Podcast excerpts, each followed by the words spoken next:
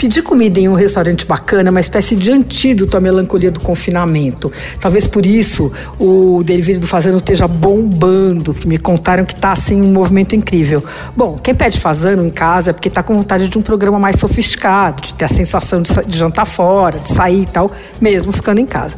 Então o negócio é criar o clima. Então, primeira coisa, tem que tirar a comida da caixinha. Óbvio, aliás, isso é tão importante quanto tirar o pijama em tempo de quarentena, né? Muda completamente a vida. Bom, então primeiro Primeiro você tem que caprichar na mesa. Olha, o dia que eu pedi, eu coloquei até vela, pratinho de pão, louça chique, virou um programão.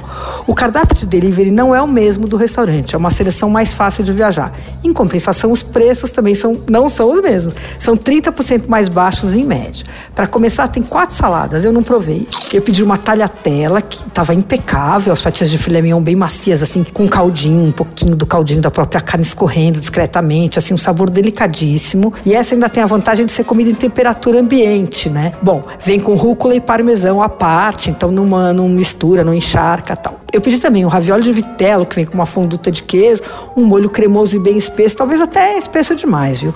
Mas o melhor foi a lasanha bolonhesa. Se você já provou a lasanha do Gero, sabe exatamente do que eu tô falando. É a lasanha clássica. Carne, tomate, bechamel e mussarela. Mas é o seguinte, a apresentação é horrível. Ela vem socada numa caixinha, nada apetitosa.